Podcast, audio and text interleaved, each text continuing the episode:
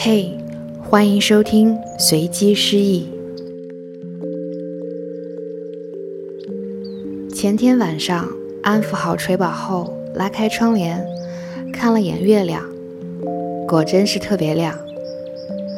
听说这样的十五的月亮十四圆，下一次看得到二零三七年。我算了下，等到那个时候，我差不多都五十岁了。幸运的话，估计我还能又倔又拽的活着吧。作为拖延症的深度患者，对于这样长久的等待，也会觉得挺 easy 的。那天实在太困了，在心里和这个月亮说了声再见。咱下次还会再见的，我猜下次就可以举杯邀明月了。毕竟那会儿人老了，觉就少嘛。最近读到一首诗，叫做《我定有缺点》，作者是文珍。我定有缺点，定是古怪的人，定不能为多数人所知，定不能全获相识者的谅解，一切毋庸置疑。但人当对自己真实，当终身勤勉，当感激乃因一知半解而喜欢的。容忍那永远无法走近的，忘记渴望被理解与爱，不再对陌生人表白，继续爱人及所栖居的事。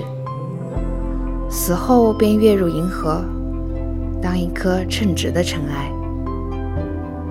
当一颗称职的尘埃这句话，让我回味了许久。我时常会想，如果不成为人类的话，我想成为什么呢？一颗平平无奇的宇宙尘埃吧，可以长久的在宇宙空间里浮游，或者会遇到一个正在形成的星体，参与一个新的星体的生命历程，亦无所畏惧下一次的崩坏。此刻，我感受到了一种抽象的浪漫。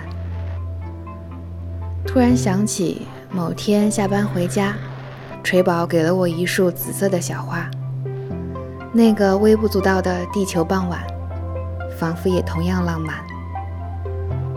心里面有茫茫无际的宇宙，宏大的叙事会悄悄拯救时常在日常中迷失的自我。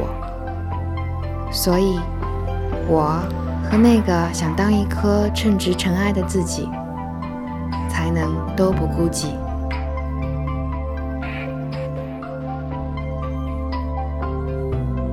摘录怦然心动的诗句，用声音做一个梦给你。